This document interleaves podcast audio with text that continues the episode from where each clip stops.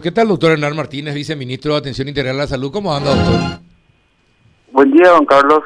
Saludo a Juanito y a la audiencia. Gracias por la invitación. No, gracias a usted por atender siempre, estar siempre, ser solícito con nosotros cuando le llamamos. Le agradezco muchísimo. Bueno, eh, cuéntenos, doctor, ¿a qué hora, cuándo llegan las vacunas?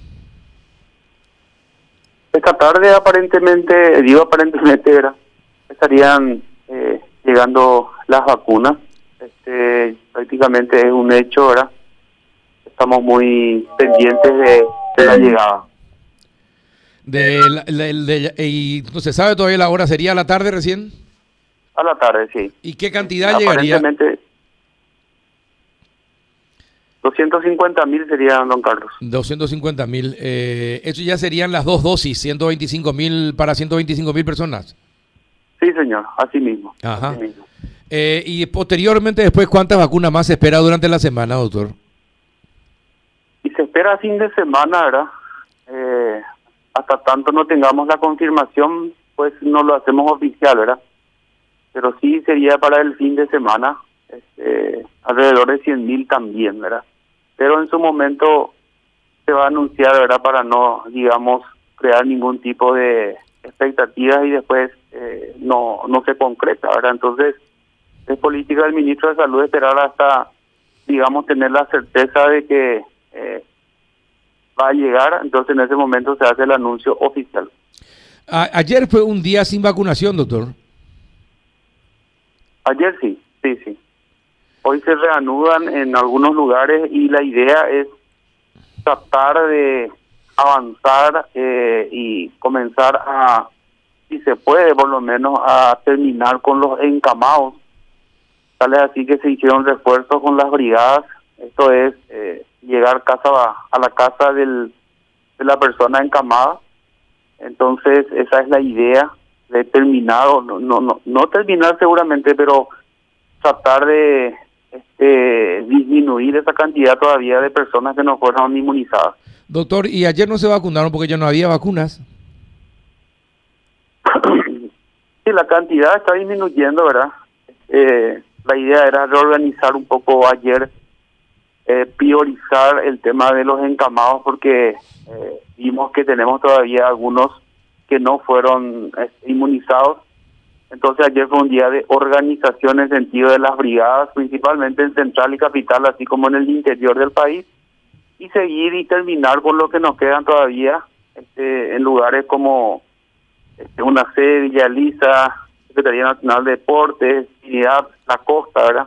La idea es terminar hoy con, con esos biológicos y mañana reiniciar otra vez con todo, ¿verdad? Con las, con las vacunas que están llegando. Eh, mañana, entonces, es decir que ya no había vacunas para, para aplicar, entonces ayer por eso se suspendió la vacunación. Habían todavía, don Carlos.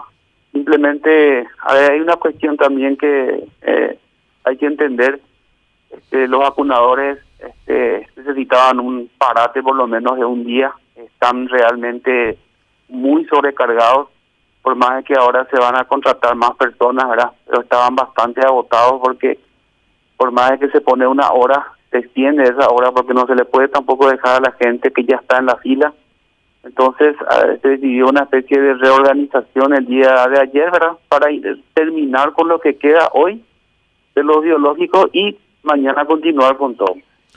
Pero casualmente justo el día que no hubo vacunación, sé que no iba a cambiar en nada, pero de todas formas 125 fallecidos. El día de, sin vacunación, 125 fallecidos. ¿Cómo se explica eso a la gente, eh, esa situación? Bueno, una situación complicada. Estamos muy complicados en el tema de servicios eh, por la cantidad de pacientes que siguen llegando. Terapia intensiva sigue siendo un gran problema para nosotros, ¿verdad? Entonces, este, eh, difícil es la situación en ese sentido. Eh, entran aproximadamente entre 90 y 100 pedidos por día. Los teléfonos no paran, ¿verdad? Y bueno, tratamos de sostener a los pacientes de la de la manera que se puede, ¿verdad? Eh, tocamos con, con ese tipo de inconvenientes y bueno, eh, no es fácil la situación, don Carlos. Entiendo, doctor. ¿En cuánto, cuánto tiempo se tarda en preparar a un terapista? Bueno, eh, el médico tiene seis años de formación en la facultad, posteriormente hace un año internado. Eh, cuando se trata de terapia intensiva hay que tener una, eh, una, digamos, una especialización que le llamamos la troncal, que son tres años, y dos años de terapia intensiva este, sería el periodo de formar un intensivista. Sería seis más tres más cinco, serían once años en total para ser un buen terapista. Exactamente, para tener el certificado este, de que es un intensivista, eh, son muchos años, ¿verdad? Porque este, la idea la idea es este, preparar a un médico para manejar a los pacientes más graves que se puedan ver en la parte en, la, medicina, ¿verdad? Mm. El paciente el paciente que ingresa a la terapia es un paciente muy complejo a veces nos cuesta mucho a nosotros eh, trabajar sobre una enfermedad, por ejemplo, una eh, cardiopatía, este, a veces cuesta por lo complejo que es, y muchos de los pacientes que ingresan a la terapia no solamente entran con una afectación orgánica, muchos de ellos ya entran con una afectación cardíaca, una afectación eh, de la hemodinámica, de la presión arterial, con trastornos renales, o sea, son varios órganos que fallan, ¿verdad? Y trabajar sobre ese paciente es bastante complejo. Aparte, tenemos una máquina que siempre digo que es una máquina que nos ayuda, pero es el ser humano el que tiene que programar esa máquina para que pueda el paciente, eh, digamos, beneficiarse de los este, de la tecnología. Hay que interpretar los datos y hacer las correcciones y eso solamente el ser humano lo puede hacer. Sí, eh, efectivamente. Eh, doctor, eh, no llegó el momento mientras no haya vacunas. ¿No le parece que hoy está, recién estaba hablando con el doctor Morinho y él tiene un, una idea? Dice, mientras no haya vacunas, tenemos que seguir cuidándonos y encerrándonos, pero resulta que no hay vacunas o hay muy pocas vacunas y empezamos a abrir eh, en invierno, justo cuando hacen días fríos, eh, las mesas en las calles, eh, la gente hasta casi las 12 de la noche eh, en las calles con el frío, el sereno y todos sabemos lo que eso significa para el cuerpo, para la posibilidad de gripes y compañía. Eh, ¿Le parece correcto eso? ¿No sería mejor eh, dejar para otros momentos ese tipo de situaciones? Desde el punto de vista médico, para, para nosotros sí, ¿verdad? Pero realmente también hay una, una cuestión latente, una cuestión este, que golpea mucho, que es la parte económica, ¿verdad? Eh, los que toman las decisiones, este, yo creo que las tienen bastante difícil por el hecho de que tienen que, por un lado, sopesar la parte de salud y por el otro lado también la otra parte, ¿verdad? Este, entonces no no es fácil, no es nada fácil la, la cuestión. Eh, nosotros eh, somos muy, este, tenemos, digamos, no estamos muy, no estamos acostumbrados al frío, y el frío siempre trae alguna que otra enfermedad respiratoria, eso es categórico, y se nos pueden este, sumar este, pacientes con cuadros respiratorios y hoy en día el sistema está muy estresado, eh, polivalente, nosotros seguimos con una altísima ocupación y eh, los pacientes con COVID, y qué decirlo, don Carlos. Eh, no, yo, yo entiendo que, eh, pero que existan esas diferencias, pero como dice el doctor Morínigo, en eso coincido con él, el interés general tiene que prevalecer, eh, doctor. Y cuando, mientras no haya vacunas, es lo único que nos queda. Sí, es así. Es como este Argentina, que prácticamente retrocedió de nuevo, este, porque este es un virus social, lastimosamente digo lastimosamente, porque impide prácticamente que el ser humano socialice y el ser humano es un ser social, ¿verdad? Entonces, eh, y si, lo ves así estrictamente desde el punto de vista médico, y sí, ¿verdad? Tendríamos que quedarnos todas en nuestras casas, ¿verdad? Pero hay una otra realidad también que se tiene que manejar lastimosamente.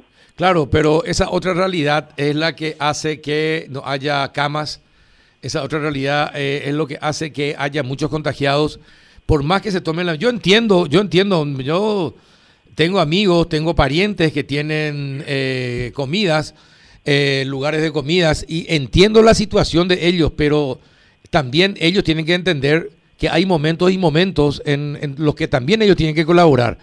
Porque si no, cada uno va a seguir, va a ser egoísta, va a cuidar sus propios intereses y va a ser un desastre. Es así. Eh, y también está el auto, el auto aislamiento, ¿verdad? Que bueno, difícilmente se pueda apelar a eso en este momento, pero delante de nuestro ojo hay una situación crítica. Delante de nuestros ojos suceden, este, lastimosamente, muertes todos los días. Eh, entonces, yo me pongo a pensar, yo eh, diría, no, yo no salgo, me quedo hasta que esto mejore o esto, digamos, comience a disminuir, ¿verdad? Pero evidentemente también hay gente que dice, no, pero necesitamos salir, necesitamos, estamos cansados del, del encierro, esto ya no es sano, ¿verdad? En fin, son muchas cosas que, que pasan por la mente del ser humano. Sí, sí, es cierto. Eh, y bueno, entonces, ¿qué es lo que se puede hacer? ¿Qué, qué sería, eh, es decir, desde el punto de vista de la medicina, qué es lo mejor que se podría hacer? Así como te dije, este es un virus social. El virus este, encuentra una puerta enorme para poder eh, contagiar a más personas cuando existen aglomeraciones, ¿verdad? Y eso es categórico, ya lo sabemos hace muchísimo tiempo, ¿verdad? Si nosotros evitamos las aglomeraciones y bueno, vamos a disminuir, sí o sí vamos a disminuir los contagios, ¿verdad? Eh, tenemos que seguir usando lo, eh, los dispositivos de seguridad que hoy tenemos, ¿verdad? en ningún momento despojarnos del tapaboca y no olvidarse nunca del lavado de manos, ¿verdad? Esas son las medidas. Ahora, el cumplimiento es el gran problema hoy en día. Sí, eh, Juanito, ¿alguna consulta al viceministro? Doctor, si hoy llegan las vacunas, esas dosis que usted hablaba, ¿eso eh, qué tiempo de proceso lleva para su control, su admisión y su puesta a disposición en los vacunatorios? ¿Lleva unos días otra vez eso para poder continuar con la campaña? Sí, eh, no, no creo que lleven días, Juanito, ¿verdad? Se, va, se va a tratar de acelerar lo más que se pueda, a ver si mañana ya se pueden volver a iniciar en algunos departamentos cercanos. Este, todo va a depender del país, pero la idea es, y es posible mañana mismo iniciar de nuevo, ¿verdad? En todo el país. Como digo, no, no, no, no tengo la información de que se pueda hacerlo así, ¿verdad? Pero se va a intentar este, lo antes posible reiniciar la, eh, el esquema de vacunación.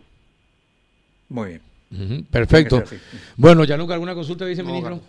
Eh, bien, doctor, muchas gracias y ojalá puedan conseguir las vacunas cuanto antes, porque en realidad lo único, lo único que nos puede salvar es vacunarnos. Así es, don Carlos. Eh, esa es la, eh, la visión que se tiene desde acá, ¿verdad? Y bueno, se está trabajando todos los días para conseguir la mayor cantidad de biológicos posibles. Un abrazo, doctor. Gracias por atendernos. Un gusto, hasta luego. Hasta luego, doctor Hernán Martínez, viceministro eh, de Salud.